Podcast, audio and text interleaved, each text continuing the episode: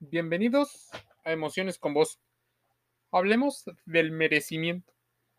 Mucho se ha reflexionado. Si esta es la primera vez que te tomas un tiempo para hablar de esa posible ley del merecimiento, tal vez esto te ayude. ¿Qué es el merecimiento? ¿Cómo se genera? ¿Cómo las personas creen que a partir de una especie de merecimiento lo deben de tener todo? Tal vez el merecimiento pueda ser la puerta abierta que nos permite recibir una buena parte de lo que deseamos y aquello que logramos. Para ello, es indispensable trabajar parte de nuestro comportamiento mejorando como persona para alcanzar una parte de lo que deseamos. ¿Qué es el merecimiento? Se conoce como merecimiento a la acción de recibir. Pero para recibir también hay que agradecer aquello que se nos da. Posiblemente, aunque haya sido situación del azar. Mucha gente cree que tiene mucho más mérito el recibir algo, obtener algo a partir del esfuerzo. Y eso está bien. De alguna manera se premia el proceso por el cual se obtuvo. Pero ¿Qué pasa sin tal vez trabajarlo? Lo obtuviste. La sociedad no solo nos enseña a ser amables gracias a nuestros valores, sino aprender a compartir con familiares, con amigos y a algunos extraños. También aprendemos a sentirnos merecedores de recibir gratificaciones como resultado de nuestro comportamiento. Pero debes de considerar esta relación directa. ¿Qué pasa si recibes cariño tal vez de manera genuina, sin tú haberte esforzado. Posiblemente no lo consideres igual de valioso que aquel que te costó mucho trabajo. No caigas en, el, en la idea de la, del merecimiento solo por el esfuerzo y las pruebas que te ponen o que ocurren. Porque incluso hay gente que se inventa pruebas y retos o las situaciones más complicadas con tal de obtener más esfuerzo y que le cueste más. Dejando así la mente abierta para recibir con agrado lo que deseamos, tal vez lo que proyectamos, tal vez lo que quisimos alcanzar. Sin embargo, muchas veces tenemos que hacer un cambio en nuestro comportamiento cuando sentimos que hemos estado un poco estancados debido a que presenciamos situaciones o momentos que tal vez no nos merecemos. Por lo tanto, nos toca analizar nuestro yo interno y darnos cuenta que somos nosotros una buena fuente para resolver aquellas, algunas cosas. Pero algunas, hay cosas que debes de aceptar, no las puedes controlar, no están en tu poder, a partir de ese instante es cuando empezamos a trabajar en acciones que probablemente sanen el tema de la autoestima. No nos avergonzamos de exteriorizar algunas de las cosas, pero guardemos la prudencia. El merecimiento tiene algo muy fuerte. Algunos autores definen el merecimiento como la creencia personal acerca de obtener algo a cambio de una situación o tal vez de nada. Tal vez sea el merecimiento, el sentimiento de ser digno de ciertos privilegios.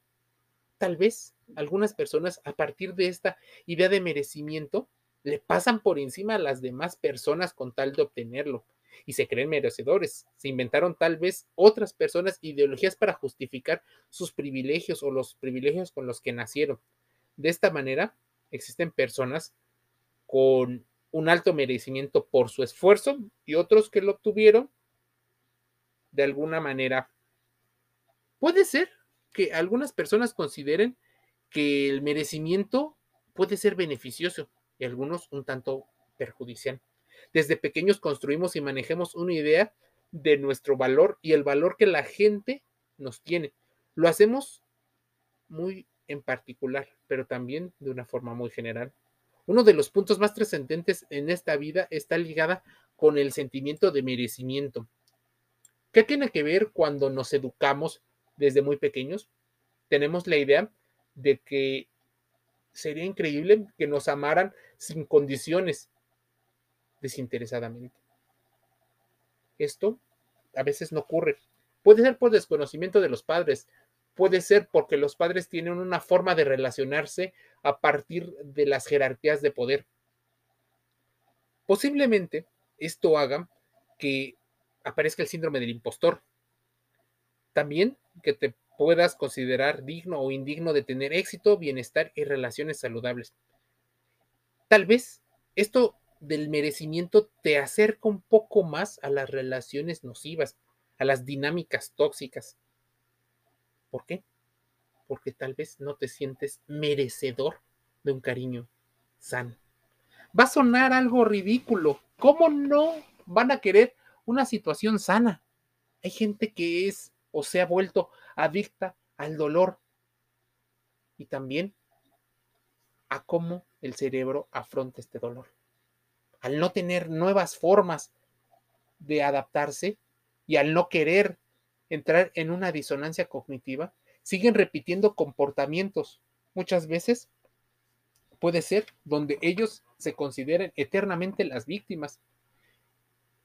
Analiza tu caso particular es importante. Algunos padres, sobreprotectores o excesivamente permisivos, educan a sus hijos en la creencia de que ellos son el centro y todas sus expectativas han de ser satisfechas, porque ellos no las tuvieron como padres, porque creen que así se va a generar una situación muy fuerte. En contraparte, a partir del merecimiento, algunos padres se vuelven hiper exigentes con sus hijos les exigen la perfección, a veces destrozándolos moral, emocional, hasta económicamente. Premios y castigos en función del comportamiento o del rendimiento. Todas estas vivencias han moldeado nuestra comprensión del mundo y tienen una repercusión en el presente, en el pasado y en el futuro. Existe un lado oscuro de eso que llamas mérito de la meritocracia, del merecimiento. Algunos autores definen el merecimiento como esa creencia personal acerca de obtener algo a cambio de otra cosa, como si se cumpliese de manera inmediata, como si esto justificase más o menos valor. Esta concepción de ser especiales y diferentes o de querer sentirse con más derecho que otras personas es uno de los rasgos que en su caso más extremo y oscuro está relacionado con el narcisismo. Pero también parece ser una de las cualidades comunes en la denominada generación nueva o los millennials y la generación Z. Por las condiciones sociales y culturales en las que se ha crecido, estas personas pueden tener la convicción de que merecen todo lo que desean sin tener en consideración el esfuerzo natural que es necesario para lograrlo. Se han saltado las situaciones y los procesos y el deseo de que todo sea inmediato los ha hecho víctimas y victimarios de su propia concepción del merecimiento. Esta actitud puede causar dificultades en diversos niveles. En una etapa juvenil, en una etapa formativa, las responsabilidades, por ejemplo, podrían ser conferidas a otras personas. En el ámbito laboral, las altas e infundadas expectativas pueden llevar al abandono rápidamente de un puesto de trabajo al no tener el beneficio o el reconocimiento esperado. Esta intolerancia a la frustración, que no significa que debas de tener una alta capacidad para soportar las cosas más vejatorias, puede ser una actitud bastante difícil de entender. No adoptes una actitud de superioridad, egoísta o carente de empatía, pero tampoco caigas en la vulnerabilidad y en la baja autoestima es importante entender que el merecimiento es una situación que tal vez no reflexionamos a fondo. El merecimiento puede ser necesario, sin embargo, visto desde otra perspectiva, el merecimiento es necesario para el bienestar emocional y psicológico. Podría entenderse como el sentimiento de valía, de importancia y de dignidad personal con independencia de los logros, de los fallos y de las cualidades, considerando que los errores también son parte de un proceso.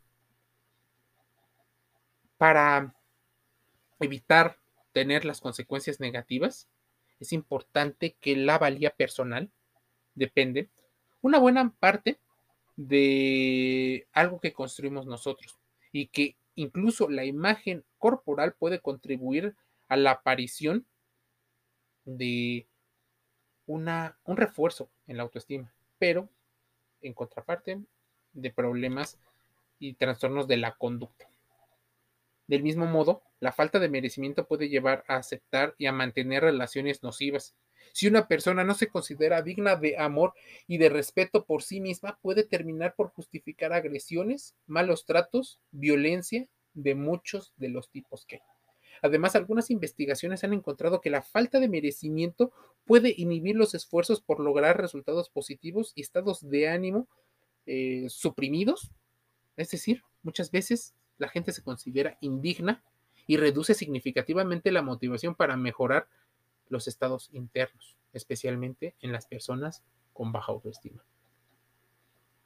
Se ha dicho en estos procesos muchas veces de terapia que una de las formas para sacar a una persona que está hundida bajo la baja autoestima es reducir una gran cantidad de la culpa que sienten por tal vez haber sentido placer a alguna situación, tal vez por haber aceptado algunas condiciones entre el desconocimiento e incluso la exageración de sus expectativas. Al reducir la culpa, muchas personas sienten otra vez una sensación de subidón, pero no caigas en la ley de la meritocracia. El amor propio no es mágico no solo por el simple hecho de haber nacido y de ser tú, te lo mereces.